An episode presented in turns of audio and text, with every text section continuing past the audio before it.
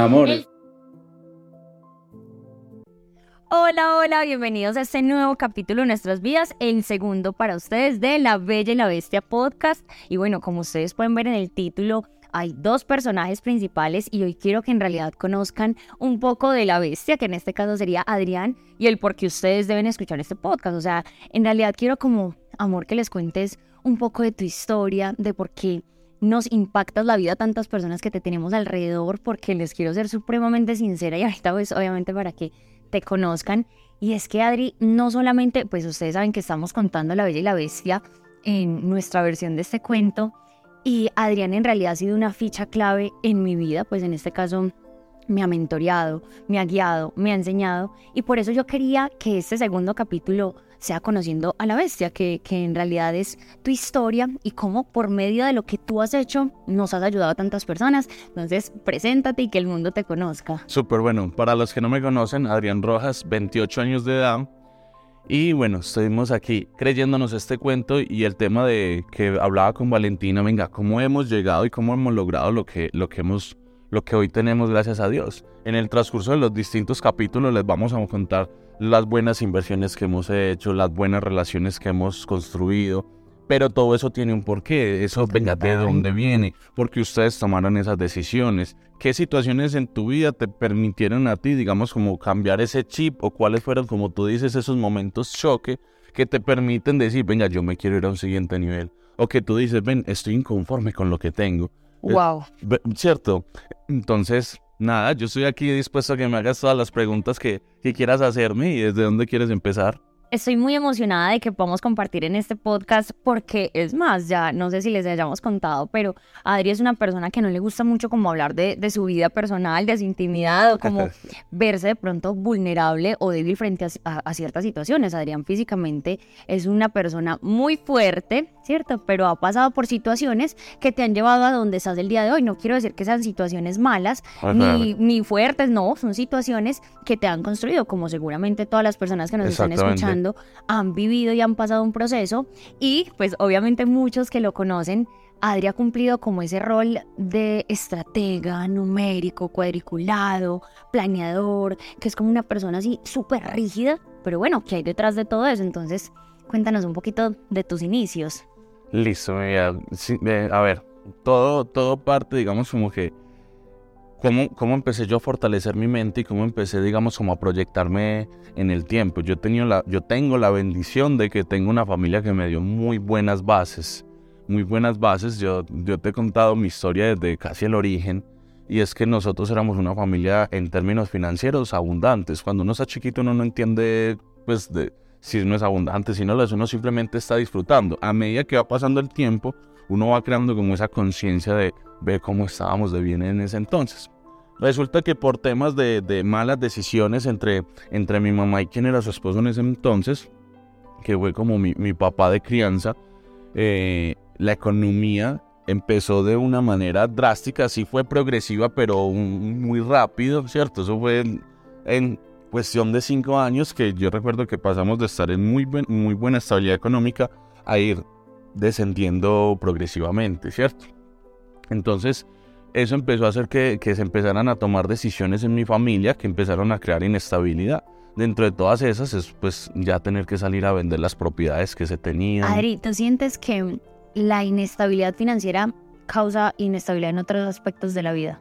Sí, sí. Y sí, siempre y cuando no estés en el nivel de conciencia de saber asumir eso. ¿Cierto? Hay, hay ocasiones en que retos financieros y presión financiera te van a hacer crecer. Pero si tú no tienes conciencia sobre eso, hay personas que simplemente lo que va a hacer es abrumarlas y son esas personas que hoy viven del pasado. Yo tenía, yo, hacía, yo, tuve. Cuando yo tenía tanta edad, usted no se imagina lo lindo que yo era. Yo tenía plata, yo era súper galán, yo era súper linda, pero se quedaron en el pasado. Esas situaciones quizás los hubieran podido llevar a un siguiente nivel, pero dicen, no, pero pasó esto y desde entonces, o sea, se vive mucho del pasado. Entonces pasó como todo ese tema de la inestabilidad. Pasó todo ese tema de la inestabilidad y, y pasamos pues de, de, tener nuestras propias propiedades a yo ver cómo mi mamá empezó a vender sus casas, casas que le había dejado mi papá cuando falleció.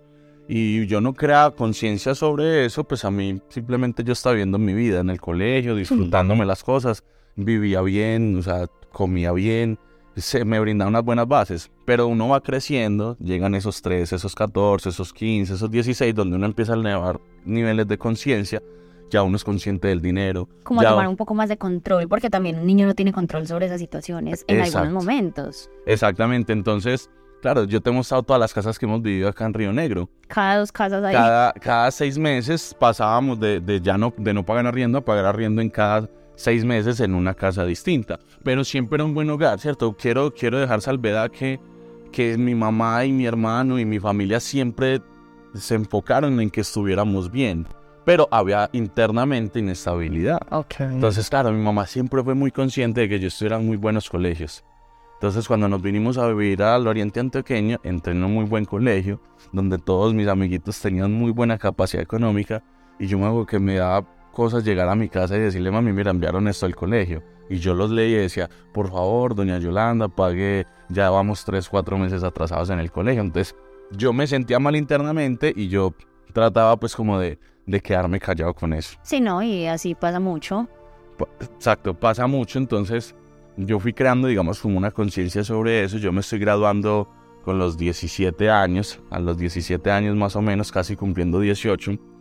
Y obviamente lo que es mi hermano y mi mamá hubieran hecho lo que fuese porque yo estudiara en, un buena, en una buena universidad. Sí, total. Ellos querían que yo estuviera, no sé, en la EAFIT, hubieran querido que yo estudiara en la escuela de ingenieros porque yo quería estudiar ingeniería civil pero yo sabía que eran semestres muy costosos y más en ese, pues en ese entonces. Pero mi hermano y mamá hubieran hecho lo que, lo que fuese, pero yo ya había creado conciencia sobre la situación. ¿Por y tenías que tomar acción. Tenía que tomar acción. Yo fui una persona que en 11, cuando todos están soñando con ese con esa excursión, pues yo no fui a la excursión. Me hubiese encantado ir y yo me hacía el que no, a mí no me interesa eso.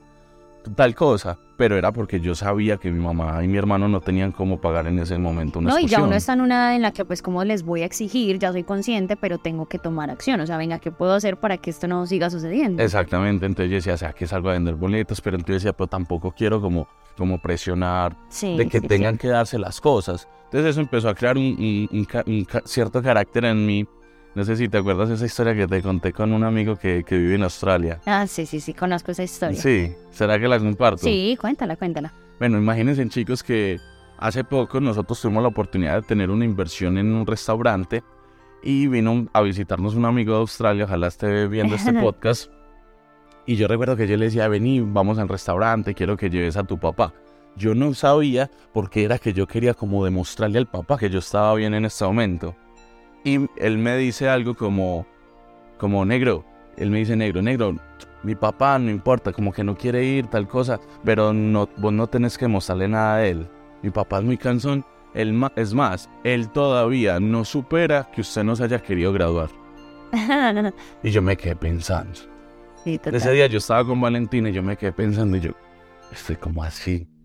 Y empecé a crear conciencia y recuerdo que fue que para los derechos de grado en el colegio, pues tienen un costo, tienen un valor. Y yo sabía que mi mamá en ese entonces no contaba con eso. Entonces, ella me dijo como, como, pues las mamás no están a decir no tengo con qué pagarle. Ellos siempre como que te, te disfrazan un poquito el tema y es el hecho de que me decía como, eh, y si mejor te gastas eso pues como en otra cosa. Y yo sabía, yo mami, no, hágale tranquila, a mí eso ni me interesa. Yo soy súper tranquilo. Obviamente yo quería estar allá con mis amigos, recibir un diploma, no que me lo enviaran a la casa. Total. Pero yo ya había creado cierta conciencia, ya con 17 años, que la situación económica no estaba estable. Entonces yo le dije a Wandy, que es mi amigo, le dije, yo no me voy a graduar. No voy a ir allá. Y él me decía, ¿por qué? Yo le decía, no me voy a gastar la plata en un viaje, me lo voy a gastar en ropa, a mí esto no me importa, yo qué me voy a poner a, a gastar en la graduación. Pero, claro, y él le contó eso al papá. Obviamente el papá, además que este pelado tan Pudo pues, suponer lo que quiera. Pudo suponer lo que quiera. Pero lo que había de trasfondo, claro, yo no iba a decirle a mis amigos la realidad. Lo que había de trasfondo era que yo no quería incomodar en mi casa. O sea, yo, no yo quería hacer lo menos, la menor carga posible. No, sí, también. Entonces, son situaciones muy bonitas porque yo decía, y casi se me salían las lágrimas de los ojos mientras le contaba a Valentina, porque yo le decía, hoy los estamos invitando a nuestro restaurante. Total. hace 6, 7 años, 8 años, era un tema de, de estar mintiendo para hacerme sentir como el fuerte y no decir que la situación estaba difícil. Sabes, eso hay unas etapas de madurez financiera, emocional, de, de, muchas maneras. Y siento que ese momento de tu vida, esa edad, pues era correspondiente a ese nivel de información. Ahora lo ves como un lindo recuerdo, pero pues todo hace parte de ese proceso. Y lo bonito es no quedarse ahí, porque, ¿sabes? Y eso es un mensaje pues para todas las personas que nos escuchan. Y es que hay personas que pueden llegar a la adultez y jamás se elevan conciencia de que hay una situación de dolor o que quizás de incomodidad en la que tú dices, pero es que no tiene que ser así, o sea, yo puedo ser responsable de ese cambio. Cuéntanos cuándo fue ese momento en el que tú dices, ya, o sea, esta situación yo me hago responsable y venga, ¿qué es lo que tengo que hacer porque sé que esa es tu personalidad? Sí, mira, yo me resguardé mucho en el deporte y, si usted está en este momento haciendo deporte, eh, lo que sea, fútbol, lo que sea, en mi caso fue el boxeo. Yo me resguardé mucho en el tema porque mm, encontré que a mí me apasionó fue el boxeo, pero la gente me decía, pues que usted es agresivo, a usted le gustan los golpes. Mi mamá decía, venga, usted está pagando para que le peguen.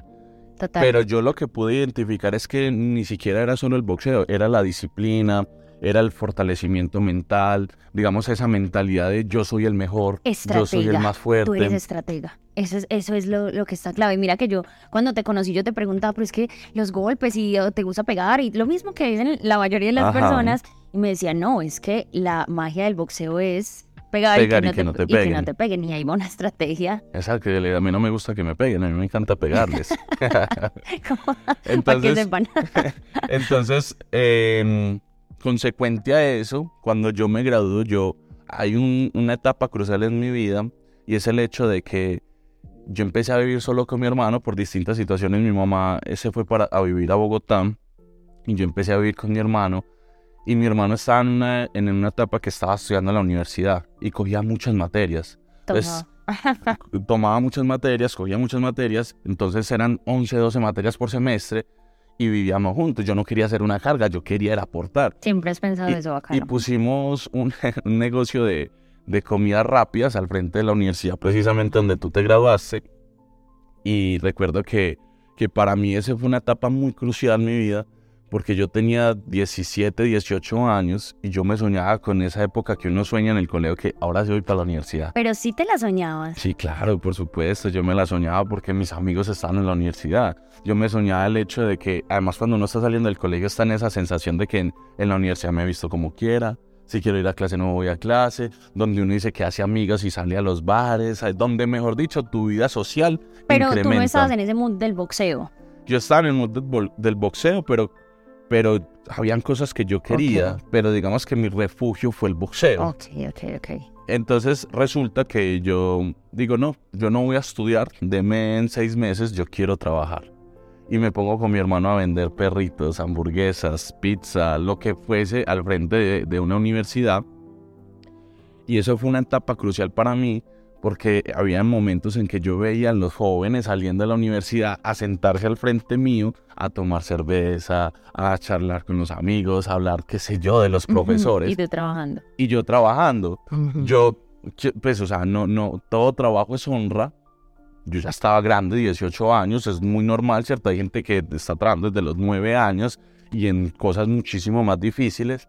Pero a lo que yo quiero hacer salvedad es que mi fortalecimiento mental ahí fue crucial porque mientras yo preparaba una hamburguesa a las niñas lindas como Valentina, que ni siquiera me determinaban, yo la vi preparando y yo decía, espera, no, pero esos, esos como clics mentales son tan importantes en, los transcursos de la vida.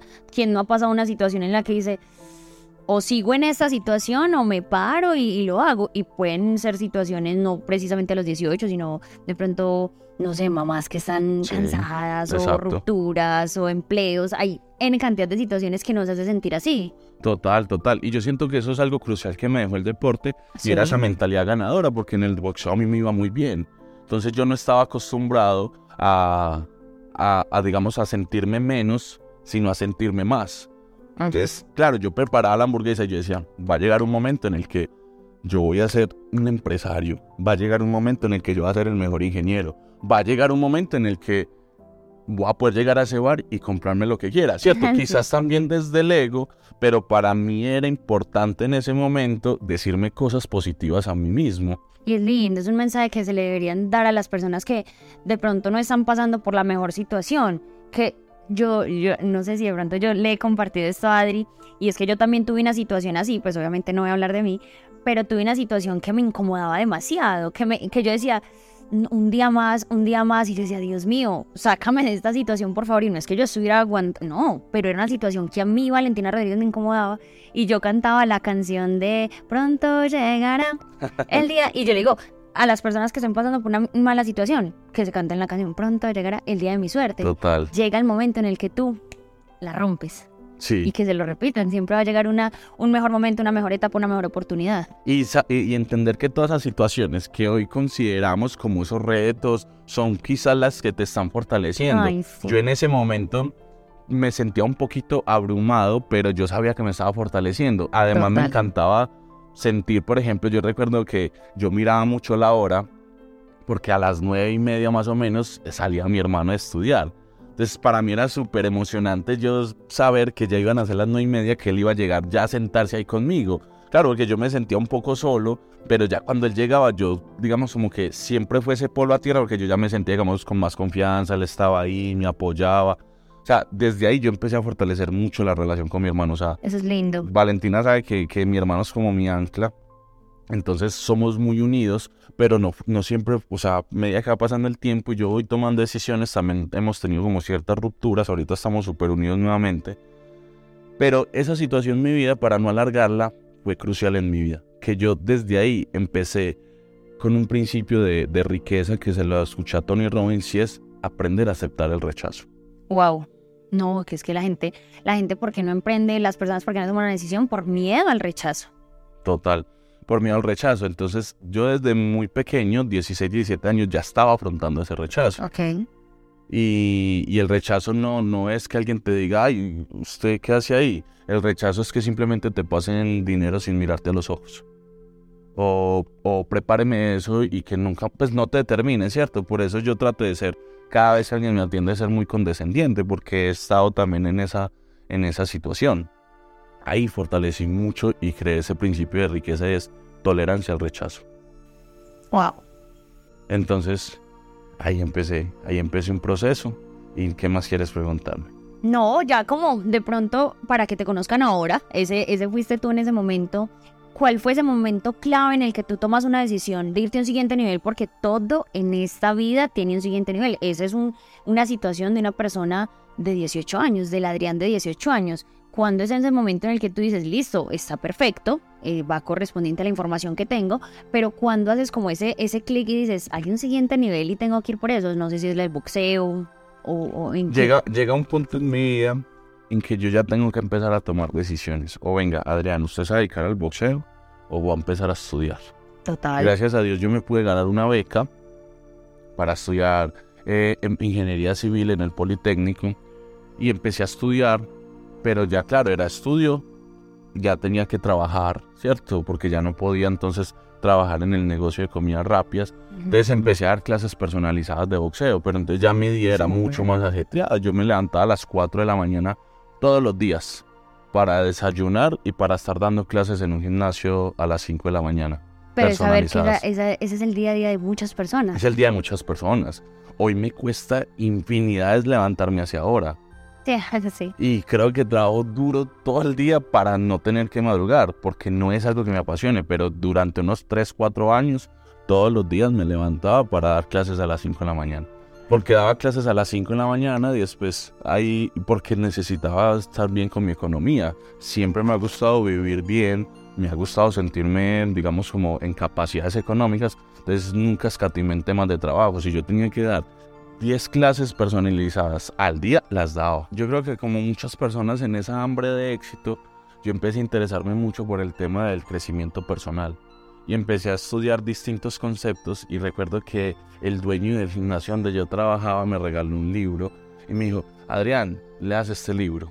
Lo bonito es que muchas personas conocen a Adrián por el tema de los personalizados. O sea, tú entrenaste a muchísimas personas que aportaron mucho en tu vida. O sea, Muchísimo. muchísimas. Imagínate Muchísimo. eso, te regalaron un libro. Es un Muchísimo porque era gente que tenía la capacidad económica de pagarme un personalizado. total.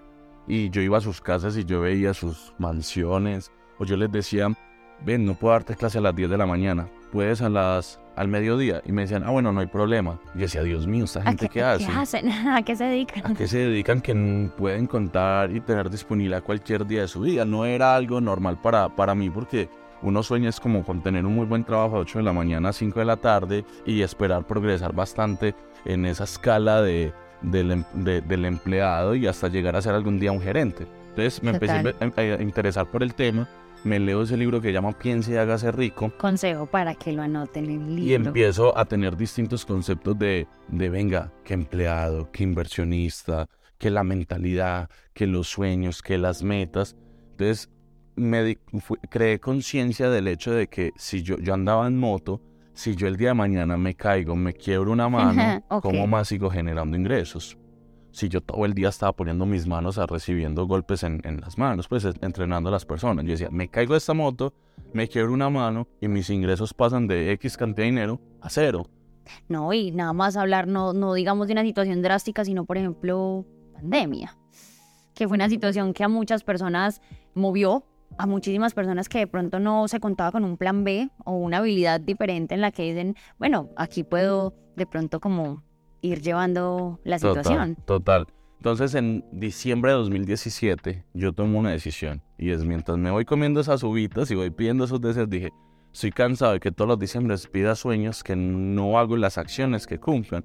Y no sé si lo escuché en ese momento, pero soy consciente de algo y es que el año no cambia, el que debes cambiar eres tú. Total. Entonces dije, este año voy a tomar decisiones. Lo que sea que me digan que haga, lo voy a hacer. Y ya tenía el concepto de piense hágase rico, que no entendía muchos, muchos términos, pero ahí es donde en febrero del 2018 un amigo me llama y me dice, te tengo un negocio. Y yo Wow. dije, negocio, lo que sea, lo que haya que hacer. Voy allá y escucho una persona Ahí, ahí hay un detrás que Adri no les está contando, que yo quiero, y es que Adri pasa una situación dura, pero lo hablo en una ruptura amorosa, lo Ah. hablo... No, no, no, ¿saben por qué quiero mencionarlo? No por la ruptura amorosa, sino cómo esas situaciones choque te hacen tomar decisiones total. y no quedarse desde simplemente la incomodidad, sino de, venga, yo tengo que hacerlo. Y todos cuando tomamos la decisión de hacer un negocio o un emprendimiento, porque son decisiones que es más sencillo decir no. Si tú a una decisión le dices que no, pues sigue la vida normal. Si le dices sí, te incomoda, te tienes que mover, tienes que aprender. Por eso a mí me encanta que las personas les pase cuando en realidad quieren, porque más rápido salen de esa situación y más rápido salen victoriosos. Entonces Adri había pasado una situación que también fue ese, e- e- ese despecho que llaman, pero miren que eso lo, lo llevó a, a tomar decisiones que te convierten en un pues, inversionista como eres hoy. Total, total. Ese momento fue muy crucial en mi vida porque yo estaba buscando y el que busca, Encuentra. encuentra. Ujú. Entonces me presentan a mí el negocio, era un negocio de network marketing con productos, yo no entendí nada, pero él me hablaba de un concepto, era de, apalancamiento. Y yo recuerdo que yo había leído en Piensa que hacer rico la palabra debes apalancarte. Apaláncate del dinero de otras personas, apaláncate del tiempo de otras personas, apaláncate del conocimiento de otras personas. Del Y yo decía, talento. y, y yo decía, pero yo cómo voy a hacer plata si, eh, si no tengo? ¿Cómo pongo un negocio si no tengo plata? Eh, Porque es lo que muchas personas creemos en un principio. Total, total, total. Entonces ahí con, entiendo ese concepto del apalancamiento. Él me dice, acá te puedes apalancar. Y yo le dije, y recuerdo que sus términos, su forma de expresarse, su comunicación era muy, muy asertiva. Y yo le dije, ven, ¿dónde usted aprendió a hablar así? Y me dijo, aquí. Y yo le dije, yo no sé si aquí voy a ganar plata, pero yo quiero desarrollar esas habilidades. Yo quiero hablar como habla usted. Yo quiero, digamos, como formular las ideas como usted me las está formulando a mí. Tomo la decisión de entrar a la industria del network marketing y me apasionó horrible. O sea, me Como con todo lo que ha hecho. Y yo soy bien obsesivo con algo. Sí, Adrián es competitivo y Adrián es obsesivo. En realidad, cuando algo a ti te gusta, es el todo por el todo. El todo está- por el todo. Entonces me empecé a obsesionar chévere. con el crecimiento personal, con el tema del liderazgo, con la oratoria. Me empecé a interesar mucho en la capacidad de ventas. Cuando hice mis primeras ventas me sentía, sentía cierta sensación y como esa dopamina que me, que me ganar, daba al de ganar. cuerpo de ganar, de venga, lo estoy logrando. Y yo decía, si yo encuentro algo que me apasiona igual, que me apasiona el boxeo, porque ya lo había tenido que dejar de lado porque en Colombia vivir del deporte es casi imposible. Ay, sí. Eh, dije, me puedo, hacer, me puedo volver el mejor, porque en la universidad no me destacaba. Y era frustrante para mí hacer algo con lo cual yo me quería desempeñar el resto de mi vida, pero que no pudiera destacar. Entonces conozco esta industria y me apasiono. Pero también fui muy, muy, muy, muy bestia a la hora de tomar decisiones. Y eso en qué radica, y es que cuando tú no tienes un nivel de conciencia, cuando apenas estás iniciando y empiezas a, a, leer conceptos como los, por ejemplo, de Robert Kiyosaki, que él transmite una idea, pero también está en ti saber interpretarla desde la madurez. Pero entonces él decía, empleado igual carrera de la rata. Y yo decía, prácticamente todos los empleados son malos. No saben dónde están parados, qué está haciendo con su vida. y me empecé a, a eh, eh. volver un poco grosero en el tema de, usted es empleado, usted prácticamente está por debajo de mí.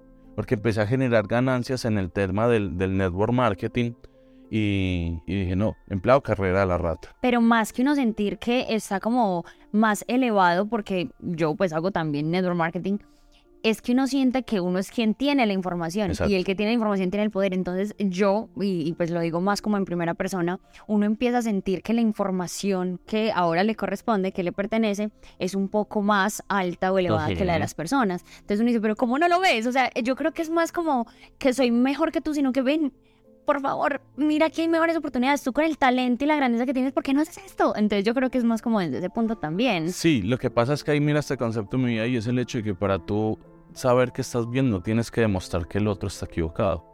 Y mi enfoque era básicamente decirle a todo el mundo que estaban equivocados. Entonces, ¿Cuántos eh, años tenías? No, 22, 23 años. Antes estaba hablando hace cinco años, ¿cierto? Sí. Pero entonces empecé a coger dinero y como empecé a coger dinero, entonces mi ego subió. Y cuando el ego sube, el cheque baja. Y eso es súper importante entenderlo. Eh, eh, estaba aquí pensando, por eso no te respondí. Y es que la parte más sencilla es hacer dinero.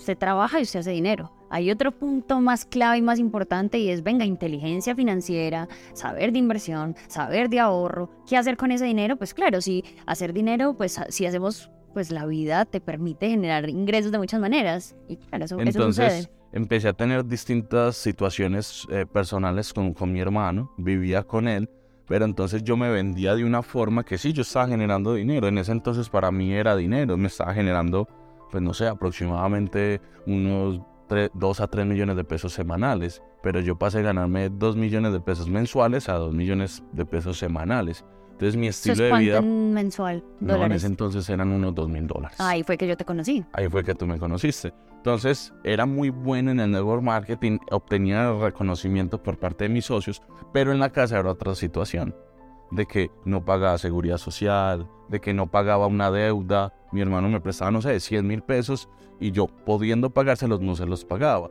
Pero después él veía en mis historias que yo estaba en un restaurante o veía que no, pagaba los servicios a tiempo, o no era muy responsable con, mis situaciones. Entonces, no solo es ganar dinero, es también ganarte y esa responsabilidad y ese respeto de los tuyos, porque en redes sociales todos somos perfectos.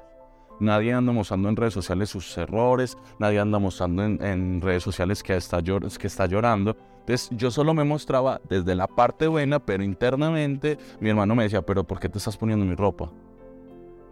porque, hey, quítate, esa es mi correa. No, pues que tenés plata, no sos el millonario pues de la familia, cómprese sus cosas. Quiero contarles que yo creo que hago un poco parte fundamental de la historia eh, tuya. O sea, siento que.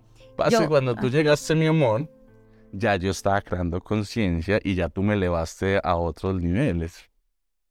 Porque digo que es una parte fundamental lo que es elevar conciencia, porque cuando yo conozco a Adri y empiezo más como a unir mi historia con la de él, es que yo veo que es tan notorio, pero tan exageradamente notorio, porque pues yo tengo hermanos, pero yo no tengo ese, no, yo los amo, pero ese vínculo como, como llevado a un, a un, no, a un montón de paradigmas, que eso se puede hablar en algún momento y que lo van a conocer acá en el podcast, donde es, usaba las cosas de mi hermano y después aún tenía dinero, yo sentía que Adrián tenía la necesidad de tener más cosas de su hermano yo le decía, ya, por favor, ya no tienes que, que simplemente buscar impactarlo a él, impactate a ti. Y empezó a crecer. Y si ustedes vieran ahora la relación de estos dos hombres en cuanto a negocios, inversiones, como que él también, tú lo liberaste de ese rol de papá, porque eso era lo que sucedía en la vida de, de tu hermano y, y después lo van a conocer.